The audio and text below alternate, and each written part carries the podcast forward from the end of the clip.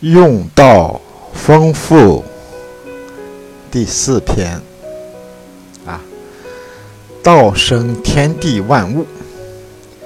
这个天地呀，离道是最近的，所以啊，他知道服从道啊，所以他不自生哈哈。道让他生什么，他就生什么。所以啊，天长地久。但是人啊和万物啊。他有些不服从的，啊，他那个见识小嘛。可是你不服从有什么用呢？是不是？啊，耶稣曾经说过：“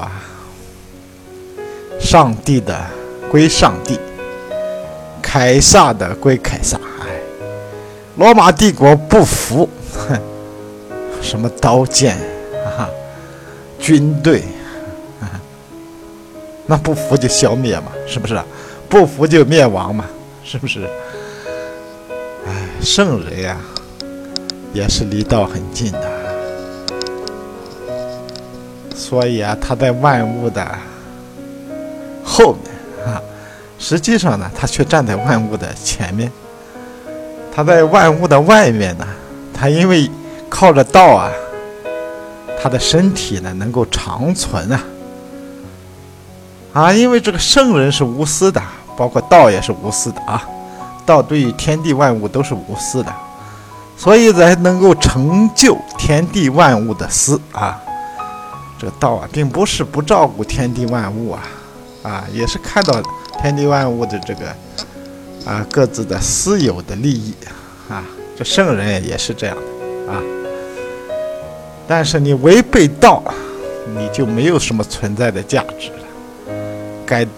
该怎么着就怎么着，你这个你不知道你的啊，不知道该干什么，你你你你还行吗？是不是？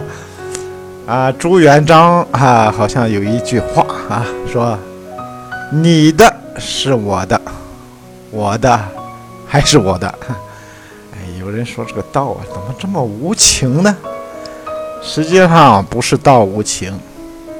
也不是圣人无情，也不是天地无情，实在是啊，这个万物啊，与人呐，太自私了啊！你不服从，你挡住了道的运行，那你本来就活不长，你你你搞什么搞？是不是？哎，这这个说起来好像哈很多反对意见啊。这个都没什么关系，你反对归反对，你你早晚就挡不住。所以说呢，大道无私，圣人也无私，但最终呢，能够让天地万物得到更好的发展。所以啊，能够成其私，你认识不到，哈哈。你想保持你那种私利，你办不到。就是这么个道理。